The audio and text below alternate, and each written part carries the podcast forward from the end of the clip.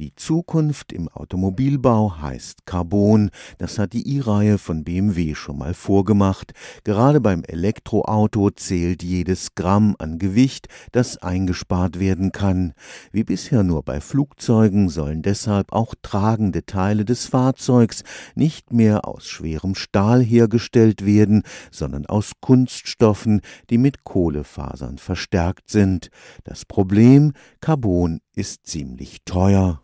Die Schwierigkeit bei der Automobilfertigung aus Faserverbundkunststoffen, man kann das Bauteil nicht einfach aus einem Stück Metall herausfräsen, jedes Teil muss einzeln konzipiert werden. Beim Stahl sind die Eigenschaften in alle Richtungen gleich. Faserverbunde bieten hervorragende Eigenschaften, aber eben nur in Faserrichtung. Man muss vorher die Geometrie kennen und die Belastung kennen, in welche Richtungen können Lasten auftreten und diese Lasten müssen abgetragen werden und dafür muss man vorher auslegen, in welche Richtung Richtung die Fasern gelegt werden müssen. Frau Dr. Luise Kerger leitet den Lehrstuhl für Leichtbautechnologie am Karlsruher Institut für Technologie.